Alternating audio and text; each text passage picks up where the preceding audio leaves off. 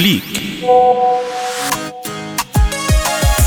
إطلالة يومية على وسائل التواصل الاجتماعي. أخبار مختلفة نقاشات مجتمعية منوعات وطرائف. في فقرة Click يوميا مع إدريس عموري على ريم راديو.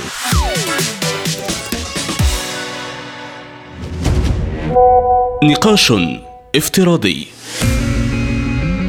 لم تكن المعركة بين الملاكم جيك بول وتومي فيوري التي جرت على أرضية ملعب الدرعية في المملكة العربية السعودية لم تكن عادية ليس فقط بسبب أبطالها بل أيضا لمن كانوا ضيوفا يشاهدونها. فقد شهدت المباراة تواجد مهاجم نادي النصر السعودي النجم البرتغالي كريستيانو رونالدو ومعه بطل الملاكمة السابق العالمي مايك تايسون لتنتشر صورهما كالنار في الهشيم في مواقع التواصل الاجتماعي. كما خطف الاثنان الأضواء على المدرجات بعدما ظهرا يتجاذبان أطراف الحديث والتقاط الصور وهو ما جعل تواجدهما عرضا آخرا خصوصا أن رونالدو كان برفقة نجله كريستيانو جونيور. وبينما كانت تلك المباراة الحدث الأكثر انتظارا خلال الفترة الماضية شهدت بالفعل مفارقات عدة حيث تعرض جيك بول لأول خسارة في مسيرته الحديثة بالملاكمة على يد تومي فيوري. تدوينات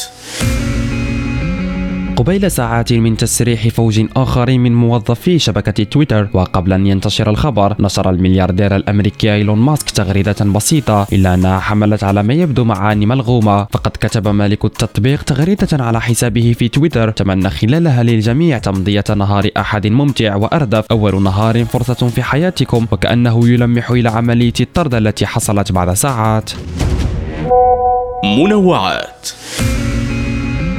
يبدو أن مواقع وسائل التواصل الاجتماعي تتابع كل تحركاتك وتجمع كميات هائلة من البيانات الشخصية من ملايين المستخدمين غير الراغبين بذلك لكن بعضهم يزيد من جمع المعلومات أكثر من غيره ويعد تطبيق تيك توك أكبر أداة لجمع البيانات حيث يجمع معلومات أكثر من أي تطبيق social media آخر وفقا لدراسة أجرتها شركة إنترنت 2 للأمن السيبراني. Click. إطلالة يومية على وسائل التواصل الاجتماعي.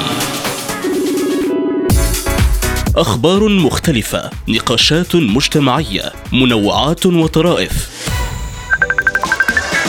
في فقرة Click يوميا مع إدريس عموري. على ريم راديو.